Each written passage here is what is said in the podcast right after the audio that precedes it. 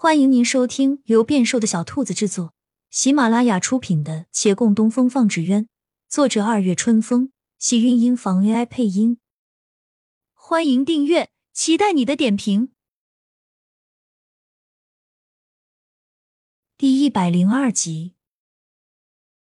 几人顿时沉默，看样子他已来了一会儿，刚刚的话应该都听了去。他慢慢走进来，仍是不言不语。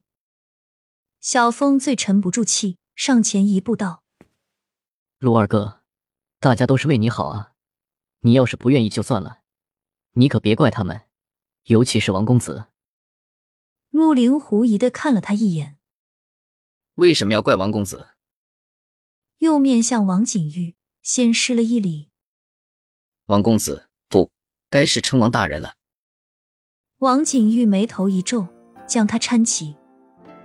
我倒是十分想听你叫我师叔，这样总能叫我觉得有亲人在旁。阿玲，胡大人肯卖人情留你在京师，我觉得你就听了吧。朝中有权贵相识，这不应该是会让人觉得丢脸的事情啊。他问的小心翼翼，不时打量陆林的神色。其他人也在屏着呼吸，等待陆林的反应。陆林却愈发困惑了。好半晌后，才道：“师叔，我同意啊。啊，能够有贵人相助，能够留在京师，我为什么不答应？这明明是他该去求别人的事情，现在看诸位神情，怎么好像大家都在求着他一样？难道要恪守教条，跑到那不知道在哪儿的地方当一辈子县令，才是成全了他的正义？才不是！”他要将自己一腔抱负施展在这繁华京师里，在这里才能为民为国，这才是他所思所想的成全。哦，对了，就算是跑去当知县，不还是依靠着王景玉关系得来的吗？所以，即便他恪守教条，从这里也已经违背了。是以，何必执着？他抬眼看着几人，微勾嘴角。我其实并非你们眼中认定的我。你们是会失望，还是会欣喜呢？几人眼中没有悲喜，他们顿然轻松，以及有些意外。但月兰又开始后悔了。如果他这二师弟其实是能接受他人背后相助的，那其实他当初应该应了刘默。只是人生大抵如此，命里没有求不得，已走至此，不必回头。没过两天，王景玉回了消息。说胡大人为陆凌拟定了户部主事一职位，协助掌管户籍赋税以及市役等事务。虽为从八品官职，但毕竟也隶属尚书省，若有才能，将来自是前途无限。他还道，胡大人与户部尚书也是十分交好的，他日必定会请其多加关照。现在就只等胡大人将官函呈上去了。胡大人知道我与阿玲的关系。此事十分上心，想来应该不会出差错了。我也会再说说好话。洛长青替陆凌答谢，那就有劳你多费心了。姐姐何必这么见外？我们再多说说话吧。王景玉笑道。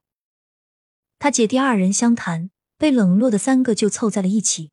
小峰的话最多，叨叨不停，另两位有一搭没一搭的接话。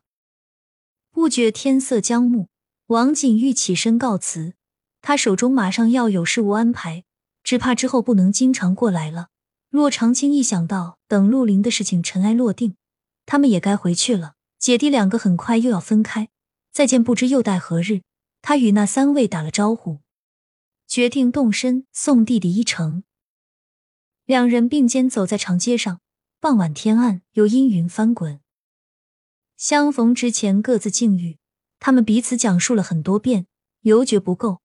王景玉如今在朝为官，没那么自由，他朝再见，只怕又该要讲述这分别之后的境遇了。而都快分别了，王景玉才发现自己一直都没有问过一个问题。对了，姐姐，我本来应该叫什么的？骆长青抬起他的手，在他手心一笔一划写他的名。穆风华，听刘叔说，爹原本想要你风华无限的，可是娘觉得那太招摇，于是改了一字。要改的时候，爹还不是很乐意呢。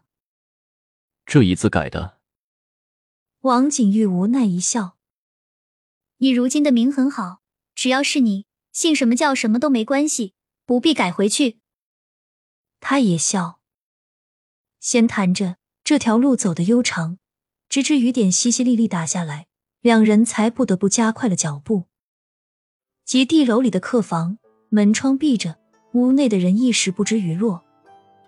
小峰拿手指敲着桌子，漫不经心的问：“其实我到现在都没想明白啊，洛姐姐到底是怎样认出王公子的？根据师叔的养父母找到的线索啊。”那也得他先有所怀疑才去问的，不是？总不能随便见到一个年龄差不多的就问人父母吧？